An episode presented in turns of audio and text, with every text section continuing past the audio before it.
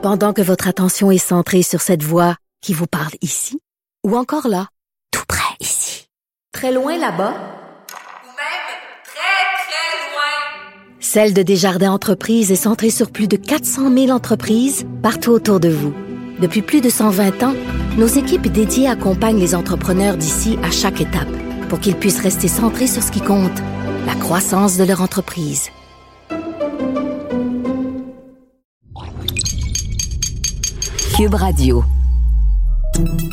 Salut, c'est Charles Tran avec l'équipe dans 5 minutes. On s'intéresse aux sciences, à l'histoire et à l'actualité. Aujourd'hui, on parle de camping. Pourquoi est-ce qu'on fait ça du camping? Planter une tente euh, au milieu des maringouins, des ours, euh, dormir sans matelas, c'est une immense industrie juste au Québec en plus. Certains adorent le camping, d'autres, euh, on sans doute, détestent ça de manière presque génétique. Dans le camping, il y a l'aspect social, l'idée de se retrouver en petite communauté pour l'été, mais il y a aussi l'inverse, les régions sauvages, loin des gens et de la civilisation. Mais d'où ça vient? Pourquoi est-ce que ça nous prend encore de, faire ça? Est-ce que c'est un retour à nos sources préhistoriques pour fuir le béton? Voici Myriam Lefebvre. Un simple retour dans vos cours d'histoire suffit pour effectuer un lien avec le camping. On peut se douter, les hommes préhistoriques qui étaient des nomades se faisaient des campements qu'ils établissaient pour quelques jours. Bien sûr, le nomadisme a évolué, les campements aussi, et mille ans avant Jésus-Christ, les nomades utilisaient des grandes toiles pour se reposer, puis reprendre la route ensuite. Déjà, on pourrait dire que le camping, sous cette forme-là, est vieux comme le monde. Y a ensuite eu les Romains qui utilisaient des paganes, des tentes composées de toiles suspendues et qui formaient donc des campus destinés à des soldats dans leurs pratiques militaires. Mais donc, on dit pratique militaire, ça n'a encore rien à voir avec l'idée de camping comme on le connaît aujourd'hui. D'un point de vue étymologique, on présente souvent le mot camping comme étant un terme de l'anglais to camp mais il viendrait du latin campus pour champ et une expression apparue au 19e siècle, faire campos, pour désigner le congé d'école des enfants pour que les enfants aillent faire des travaux agricoles. Mais déjà vers la fin du 19e siècle, certains écrits français ont rapporté qu'on utilisait le terme pour désigner des aristocrates qui voyageaient avec ce qu'on pourrait appeler des roulottes, tractées par des chevaux. On peut donc dire qu'avant la Première Guerre mondiale, le camping était principalement réservé à la bourgeoisie. C'était signe de supériorité pour les aristocrates qui voulaient quitter l'air pollué de leur ville.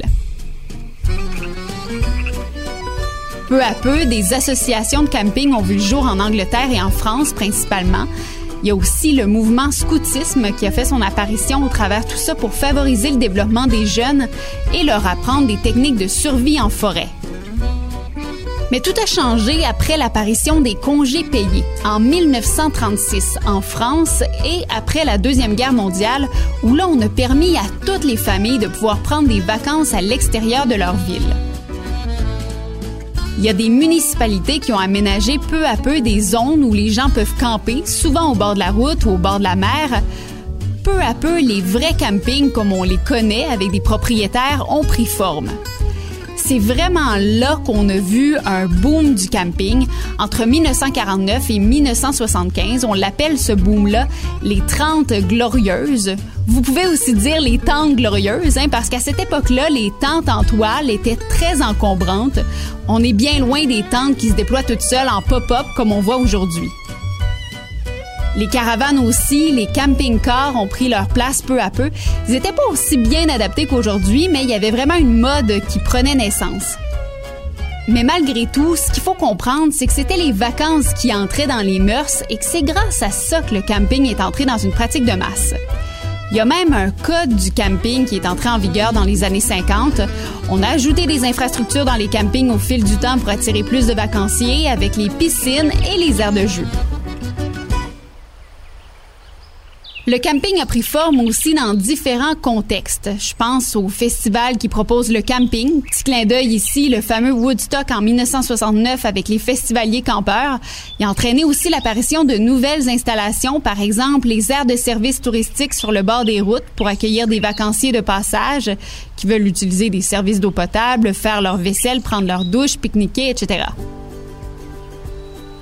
Évidemment, ont découlé au fil des années de nombreux types de camping.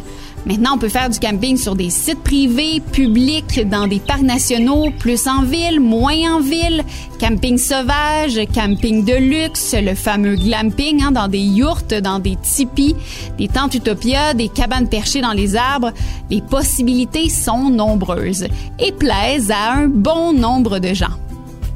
Selon un rapport de Camping Québec paru en 2017, 20% des Québécois ont fait du camping en 2016, l'équivalent de 1,6 million de Québécois qui ont posé leur tente quelque part, générant dans l'industrie du camping plus d'un milliard de dollars dans l'année. Et 26% des campeurs disaient qu'ils augmenteraient leur pratique dans les années à venir, comme quoi le camping connaît de bien beaux jours. Donc sortez les guimauves et les lampes de poche. Et la citronnelle aussi, hein, contre les moustiques. Euh, des fois, ça marche.